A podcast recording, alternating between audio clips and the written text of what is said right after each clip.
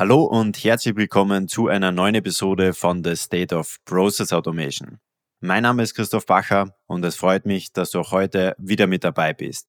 Mein heutiger Gast ist der Geschäftsführer der Beutelhauser Gruppe. Und das heutige Thema, der Beutelhauser Weg. Wie gelingt Change und Kulturwandel im Mittelstand? Hallo und herzlich willkommen, Oliver Sova. Ja, herzlichen Dank auch für die Einladung, lieber Christoph. Ich freue mich sehr, dabei zu sein. Ja? Bevor wir in das heutige Gespräch starten und du das erste Mal hier mit dabei bist oder bereits viele Learnings aus den letzten Gesprächen mitnehmen konntest, dann habe ich eine kleine Bitte an dich. Nimm dir eine Sekunde Zeit und klicke auf den Folgen-Button, denn so gehst du sicher, dass du auch zukünftig keine weitere Folge verpassen wirst. Und es würde mir extrem viel bedeuten, wenn du diese Folge oder den Podcast mit einer Kollegin oder einem Kollegen teilst. Denn so sorgst du dafür, dass noch mehr Personen von diesem Wissen profitieren und wir weiterhin viele spannende Formate für dich auf die Beine stellen können. Und nun zum heutigen Gespräch. Oliver, ich sage herzlichen Dank, dass du dir ein paar Minuten Zeit genommen hast. Und bevor wir gleich über dieses sehr spannende Thema sprechen und bevor du gleich mal so erzählst, wie ihr diesen Weg gestaltet habt, erzähl gerne mal. Ich habe jetzt erwähnt, du bist Geschäftsführer der Beutelhauser Gruppe. Ich bin mir sicher, viele kennen auch die Beutelhauser Gruppe, aber erklär gerne mal, was macht sie? Und zweitens, wie würdest du so die Aufgabe definieren, die du als Geschäftsführer bei der Beutelhauser Gruppe hast?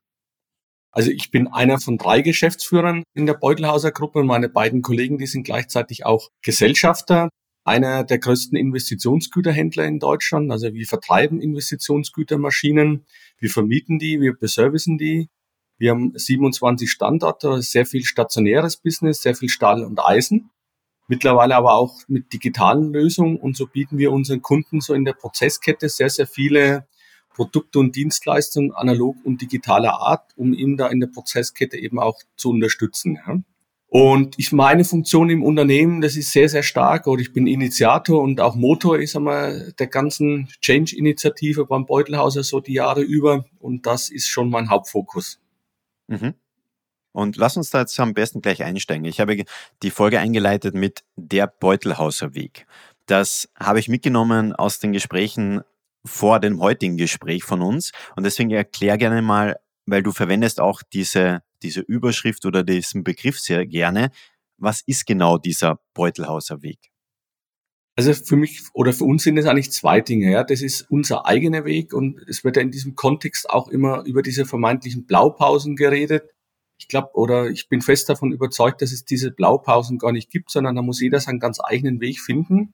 Als Person, als Unternehmen auch, weil eben diese Rahmenbedingungen oder die Voraussetzungen ganz unterschiedlich sind. Ja. So, das ist für uns das eine und das andere ist, bei unserem Beutelhauser Weg, dass wir für uns wirklich gelernt haben, genau hinzugucken und bevor man vorstellen losläuft, wirklich genau zu schauen, wo ist eigentlich das Problem. Und viele dieser Dinge, die wir jetzt so in den letzten sechs, sieben, acht Jahren erreicht haben, die wollten wir vor 15 Jahren auch schon. Haben aber das aus verschiedenen Gründen nicht erreicht, ja. Weil wir eben nicht genau hingeguckt haben, wo eigentlich das Problem ist und vorschnell losgelaufen sind mit diesen vermeintlich so modernen Managementmethoden und haben, wenn man es genau nimmt, eigentlich nur noch schlimmer gemacht. Ja. Lass uns diesen Punkt nochmal, weil ich glaube, der ist essentiell für viele andere Unternehmen auch. Lass uns den nochmal herausarbeiten. Du hast gesagt, ihr habt versucht, vor 15 Jahren schon viele Dinge zu verändern. Es hat aber nicht geklappt. Jetzt habt ihr in den letzten Jahren etwas anders gemacht. Was waren genau die Dinge, die ihr jetzt anders gemacht haben, warum es funktioniert? Also vielleicht nochmal, Christoph, bevor ich auf einzelne Punkte eingehe, da ist ja, ist ja mal ein theoretisches Mindset dahinter sozusagen oder eine Denkweise. Ja? Für uns gab es eigentlich eine Weggabelung, das war so bis Anfang 2015, haben wir sehr, sehr stark immer versucht, Menschen zu verändern. Ja? So wie man das an sämtlichen Schulen, Hochschulen, in sämtlichen Managementseminaren auch immer lernt, an das Mindset von Menschen zu appellieren. Lauf schneller, werde besser, erhöht die Marktanteile, veränder dich. Ja? Und dann haben wir 2015 gelernt für uns, ich sag mal, dass es, wenn man denn wirklich das Verhalten von Menschen verändern will, dass es nicht darum geht, an Menschen rumzuschrauben, sondern dass es darum geht, die Institutionen, die Rahmenbedingungen im Unternehmen so zu verändern, dass das gewünschte Verhalten wahrscheinlicher wird. Und dann müssen sich nicht Menschen verändern, sondern ist mir die Denkweise der Unternehmensleitung muss sich verändern, dass man die Rahmenbedingungen mit Mut, Ausdauer und Konsequenz verändert. So, und das ist, ist immer wirklich eine Weggabelung so vom Denken her in den Köpfen bei uns dreien gewesen. Und so haben wir jetzt seit 2015 das Unternehmen auch ausgerichtet. Das heißt, wir haben mit aller Konsequenz Rahmenbedingungen verändert, so dass dieses Verhalten, was wir vor x Jahren auch schon wollten, deutlich wahrscheinlicher wird. Ja. Mhm. Und weil du gerade angesprochen hast, ihr habt jetzt Rahmenbedingungen verändert. Welche Rahmenbedingungen habt ihr konkret verändert, dass dieses Verhalten wahrscheinlicher wird? Also da gibt's immer gibt's unterschiedlichste Dinge mit ganz unterschiedlichen Auswirkungen. Also Unternehmen sind in der Regel alle immer vertikal organisiert, also in Silos, ja. Und äh, das kann man überall beobachten, so waren wir auch. Ja. Und diese Silos sprechen aber im Kern gegen diese horizontale Zusammenarbeit, die eigentlich der Kunde will. Ja. Und so haben wir, so weit wie das irgendwie geht, diese Abteilungssilos abgeschafft und haben Regionalorganisationen zum Beispiel eingeführt. Ja so dass wirklich diese horizontale Zusammenarbeit bei uns im Vertrieb, in der Miete, im Service, aber auch mit den Zentralfunktionen möglichst, ich sag mal, stattfinden kann. Also weg mit Abteilungssilos hin zur horizontalen Zusammenarbeit. Das war der eine Punkt. Und der zweite große Punkt ist, dass Unternehmen eigentlich immer so gestrickt sind, dass oben gedacht wird und entschieden wird und unten wird ausgeführt. Es wird eigentlich immer das Unternehmen von innen nach außen gedacht. Und wir haben das rumgedreht. Wir haben keine Hierarchien abgeschafft, weil das wird in diesem New Work-Kontext ja auch über, naiv über die Abschaffung von Hierarchien geredet. Das ist aus unserer Sicht naiv oder sogar fahrlässig. Aber wir haben, ich sag mal, das Unternehmen von den Entscheidungswegen her hierarchisch auf den Kopf gestellt. Heute entscheiden die Menschen da, wo die Fachkompetenz ist. Also die Entscheidungskompetenz ist bei der Fachkompetenz in einem extrem hohen Maß. Ja. Und du hast angesprochen, dass hier versucht habt oder eben diesen Weg gegangen seid, dass ihr diese Silos aufgelöst habt. Nehmen wir zum Beispiel das einfachste Beispiel raus, Marketing und Vertrieb muss besser zusammenarbeiten oder die, die haben im Prinzip die Aufgabe, die Botschaft vom Unternehmen nach außen zu kommunizieren. Die Herausforderung ist oft, dass der Vertrieb ganz andere Ziele hat als das Marketing zum Beispiel. Und aufgrund der Zieldefinition der einzelnen Abteilungen entsteht schon keine Zusammenarbeit, sondern ein Arbeiten gegeneinander. Wie habt ihr das auch geändert, dass es eben wirklich funktionieren kann? Ja, Christoph, da spielen jetzt aber nicht nur Ziele mit rein, sondern da kommt auch noch das ins, ins Spielen zu sagen, regional und zentral. Ja, ich sag mal, Vertrieb ist eine regionale Organisation, Marketing, Personal, IT sind Zentralfunktionen. Ja. Aber jetzt vielleicht nochmal zu dem Thema Ziele. Ich meine, bei uns gibt's auch Ziele im Unternehmen, ja, aber ich sag mal, das sind eher grobe Ziele, wo man weiß, wo will man umsatzseitig hin, wo will man ergebnisseitig hin, wo soll der strategische Weg hingehen. Früher haben wir Ziele sehr, sehr weit runtergebrochen. Auf einzelne Bereiche, auf einzelne Menschen sogar, ja. Und dann passiert nämlich eins, ja. Dann geht's nicht mehr darum, die Aufgabe zu erfüllen, sondern dann geht's nur noch darum, Ziele zu erreichen. Ja? Und dann ist es schon mal schwierig mit einzelnen Menschen und geschweige denn mit anderen Abteilungen. Also da muss man wirklich höllisch aufpassen und das so machen, Ziele zu setzen, ich sag mal, dass das nicht horizontale Zusammenarbeit behindert. Ja? Und der zweite Punkt ist, sag mal, das sagt man immer so schön, Intelligenzpflicht auf zwei Flügeln, ja. Eine reine Regionalorganisation ins Extreme getrieben, ja, wäre wahrscheinlich oder ist sogar, ich sag mal, sehr, sehr kundenfreundlich. Aber dann hätten wir in unseren 27 Regionen solche hohe Transaktionskosten oder Zentralfunktionen, die wir da aufbauen müssten, dass du es gar nicht bezahlen kannst. Und insofern gibt es eine Regionalorganisation, gibt aber auch Zentralfunktionen. Das ist gleichgültig. Und es muss, da braucht es Menschen, die Zusammenarbeit wollen, ja, die das jeden Tag miteinander ausbalancieren. Mit Marketing, mit IT, mit Personal, ja, mit dem kaufmännischen Bereich. Und aus den zwei Punkten besteht es eigentlich. Mhm. Und lass uns da nochmal so einen kleinen Schritt zurückgehen. Wenn ich mich richtig informiert habe, die Beutelhauser Gruppe gesamt hatte, glaube ich, 1500 Mitarbeiter. Mhm. Ist jetzt aktuell so, dass man nur so ein paar Fakten haben und dass man das Unternehmen auch richtig einordnen können. Ähm, circa 500 Millionen Jahresumsatz und die Beutelhauser Gruppe existiert seit mehr als 130 Jahren. Seit 1860, um genau zu sein. Sehr genau, perfekt, super. Und jetzt stellen wir uns Folgendes vor. Das ist ein etabliertes Unternehmen, das gibt es seit 130 Jahren. Da werden sicherlich einige Mitarbeiter auch dabei sein, die schon sehr, sehr lange dabei sind. Und du hast ja auch auf Social Media berichtet, dass ihr in den letzten Jahren extrem gewachsen seid und auch viele Unternehmen integriert habt in diese Gruppe. Nimm uns da mal mit, was muss denn generell passieren, dass man ein Unternehmen, das jetzt seit 130 Jahren existiert, dass man das von dieser, ich formuliere es jetzt mal ganz, ganz einfach, von dieser alten Welt in die neue Welt überführen kann. Was muss da alles passieren? Ich glaube auch, da muss man auch wieder genau hinschauen, ja, zu sagen, um was geht's da eigentlich? Ganz offen und ehrlich jetzt mal extrem gemalt, ja, ob du jetzt ein ganz neues Unternehmen hast oder ein ganz altes. Die Menschen, die in den Unternehmen arbeiten, die sind grundsätzlich die gleichen. Und Menschen wollen auch das Gleiche. Und übrigens auch, egal zu welcher Generation sie dazugehören. Ja. Das ist auch immer für uns so eine Mehr, zu glauben, dass die Mitarbeiter 20, 30 Jahre mit dabei, wie muss ich die jetzt auf der Reise mitnehmen? Ja? Wie muss ich das Mindset verändern? Oder die Unterstellung, dass Menschen nicht veränderungsbereit sind. Da gibt's Ausnahmen, wo das so ist. Die Regel ist aus unserer Erfahrung wirklich eine andere. Ja? Das Verhalten von Menschen ist immer kontextabhängig. Und in der Regel, es sei denn, Menschen sind masochistisch veranlagt, ja, aber in, in, der Regel wollen die nicht gegeneinander arbeiten, ja. Das machen die nicht gerne. Das tun die aber, weil die in diesen Silos drinstecken, weil die mit Zielen getrieben werden, weil die Geldsäcken hinterherrennen und und und. Ja. Und wir haben diese Dinge wirklich mit Konsequenz, mit Mut und mit Ausdauer eliminiert und plötzlich verändert sich Verhalten von Menschen, die 20, 30 oder 35 Jahre mit dabei sind, ja, grundlegend. Und bei den Menschen kommt auch Lebensfreude auf, weil es plötzlich auch anders geht. Und das haben wir erlebt im eigenen Unternehmen und das haben wir erlebt bei den Firmenübernahmen, die jetzt in der Zwischenzeit gelaufen sind. Ja. Und es ist auch egal, ob das Unternehmen im Osten sind oder hier im Süden oder im Westen von Deutschland und auch vom Alterskontext her. Es ist eigentlich wirklich Jacke wie Hose. Ja. Und da gibt's ganz wenig Menschen, die den Weg nicht mitgehen wollen, ja, sondern die meisten wollen das. Menschen sind Freiheitswesen und die wollen in einem hohen Maß autonom im Team zusammen horizontal ihren Job machen können, ohne viel fragen zu müssen, ohne sich rechtfertigen zu müssen. Mhm. Das heißt, wenn man die richtigen Rahmenbedingungen schafft, dann ist es auch ganz, ganz selten so, dass Mitarbeiter da wirklich auf die Bremse drücken und sagen, hey, das ist wirklich nichts für mich, ich sehe da keinen Sinn. Absolut. Ich meine, das ist im Leben ist nie schwarz und weiß, ja, sondern das sind alles Grauzonen. Aber ich sag mal, das Wesentliche sind die Rahmenbedingungen, das sind die Institutionen, ja?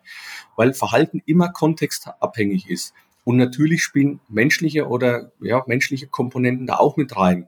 Aber das ist der kleinere Teil. Das alles Entscheidende sind wirklich die Rahmenbedingungen im Unternehmen.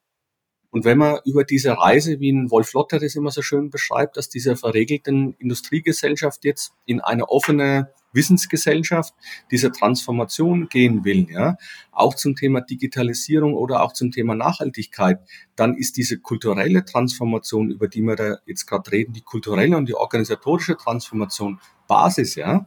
Wer sein Unternehmen digital transformieren will, der muss es vorher kulturell, sozial und organisatorisch tun.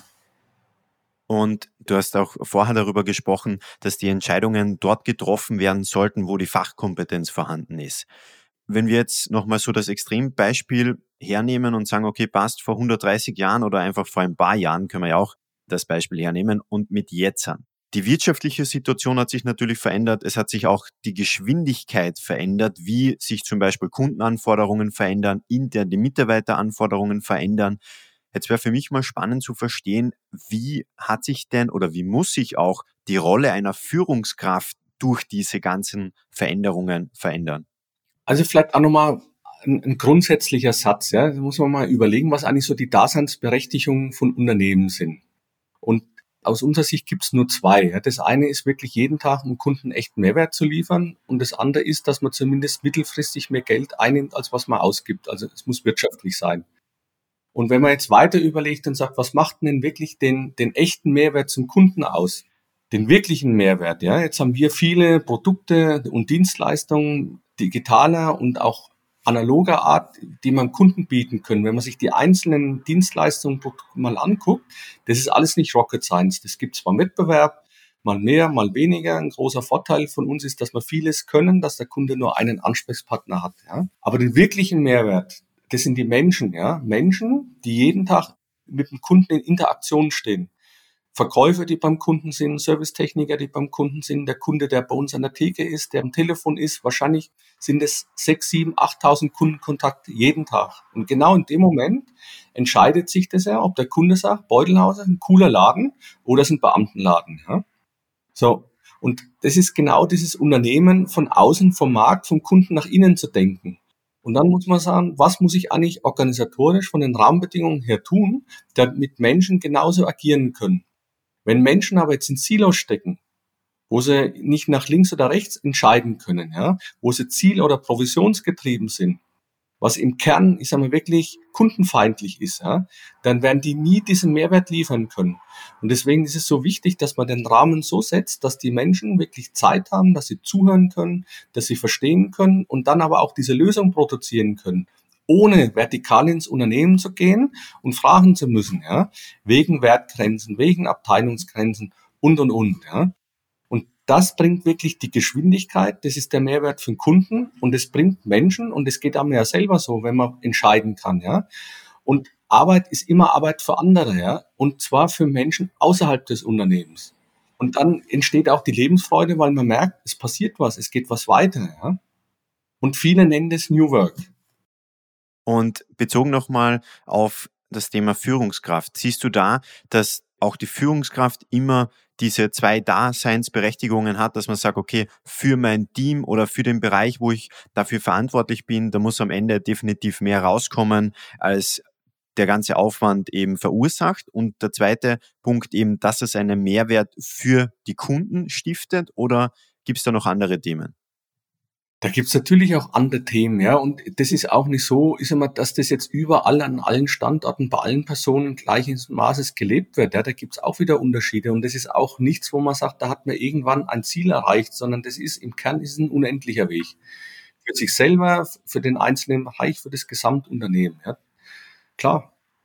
Und, und gibt's da vielleicht ein paar Werkzeuge, die du auf deiner Seite als Führungskraft ähm, täglich nutzt, wo du sagst, okay, das sind so Werkzeuge, die dir helfen, auch dein Team zu steuern? Oder was würdest du da so empfehlen? Was meinst du mit Werkzeugen? Ich meine, auch ein paar Zahlen oder Instrumente? Klar, Genau, also zum Beispiel Zahleninstrumente, Formate. Das heißt, Werkzeug kann sein, dass man sagt, okay, wir haben jede Woche ein Meeting und da besprechen wir dieses und jenes genau. Wir haben ein Format, wo wir genau dieses Feedback von Kunden zum Beispiel bündeln und daraus entwickelt sich dieses und jenes. Also bei uns gibt's auch Formate, ja, aber es immer diese formellen Termine, wie ich die immer gern so nenne, ja, die haben wir deutlich zurückgedreht. Ich sag mal, die Qualität hat sich auch dadurch erhöht, dass man vieles bilateral macht, ja. Und ist einmal in der Regel auch in unserer Unternehmensgröße kommt man immer und redet mit seinen Direct Reports, ja, in vier Augengesprächen, in regelmäßigen Runden und und und. Wir sind heute viel mehr in den Prozessen mit involviert. Wenn man an den Standorten sind, auch damit eingebunden, ja.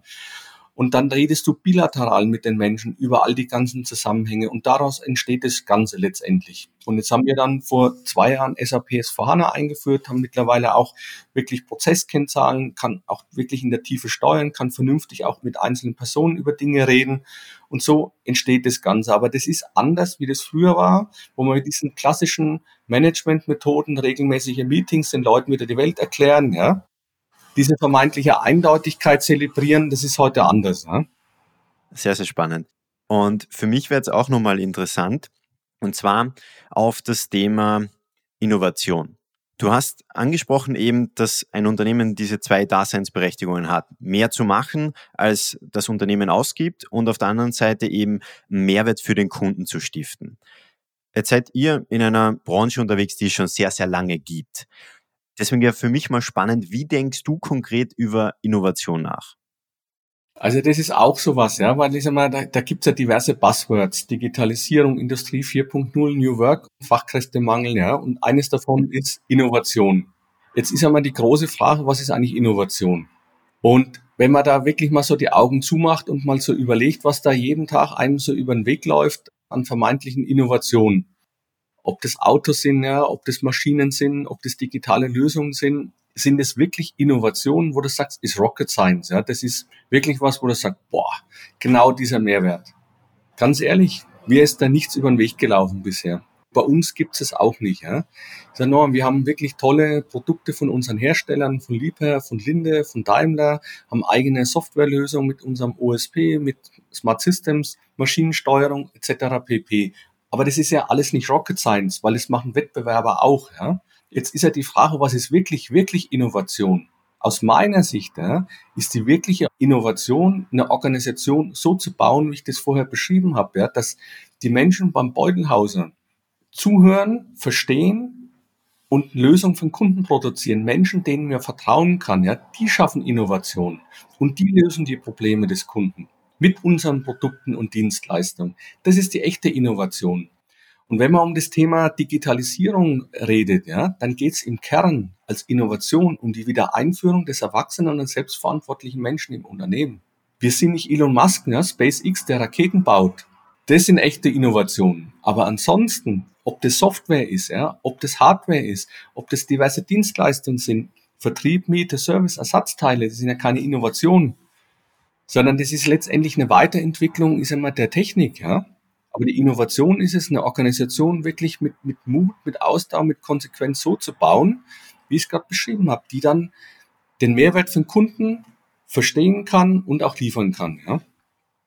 Sehr, sehr spannend. Also ich bin mir sicher, da hat jeder jetzt, der gerade zuhört, einiges nochmal zum Nachdenken, weil es ist ja auch sehr, sehr häufig nur immer so, wenn man sagt, okay, passt, man denkt über Digitalisierung oder eins größer über die ganze digitale Transformation nach, dass man dann sofort in Richtung Technologie denkt und sagt, okay, passt, wir müssen jetzt auch was machen, wie können wir KI einsetzen, jetzt gerade sehr aktuell, oder wie lösen wir das mit Programm XY? Wie, wie siehst du das Ganze? Das ist auch sowas, ja. Meine, da gibt so einen schlauen Spruch von einem ganz schlauen Mann, der schon lange tot ist, von einem Albert Einstein, ja. Der hat seiner Lebzeit immer gesagt, wenn du eine Stunde Zeit hast, die Welt zu retten, dann verwende 55 Minuten dafür zu analysieren, wo eigentlich das Problem ist. Und nur fünf Minuten dafür, die Lösung zu finden. Und du hast es gerade richtig angesprochen, wenn man, jetzt hält man einen Vortrag vor 1000 Menschen und redet über das Thema Digitalisierung, dann verbinden 1005 das Thema Digitalisierung mit der Technik. Die Technik am Ende der Prozesskette ist vielleicht fünf Prozent, vielleicht sind es zehn, vielleicht sind es maximal 15. Aber wenn man ein Unternehmen digital transformieren will, ich habe es vorhin auch beschrieben, da muss man vorher die Wege, und zwar genau der Reihe nachgehen, kulturellen, sozialen und organisatorischer Art. Und Unternehmen, die in der analogen Welt schon eine Unordnung haben, ja, die werden auch in der digitalen Welt scheitern. Und digital und Digitalisierung ist auch nicht Rocket Science. Wenn man das mal genau nimmt, ist es nichts weiter wie eine weitere Automatisierung von Standardprozessen. Mehr ist es nicht. Aber wenn man Unternehmen hat, ja, ich sag mal, die alt sind wie unser Unternehmen und manchmal auch moderne Unternehmen, Startups, ja, die sehr hierarchisch sind, größer werden, dann Abteilungssilos aufbauen. Wenn man so organisiert ist, wird man scheitern mit der Digitalisierung, weil dieser institutionelle Rahmen dagegen spricht.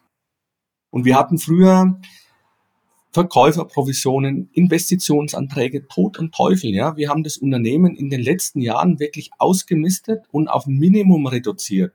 Auch in der analogen Welt.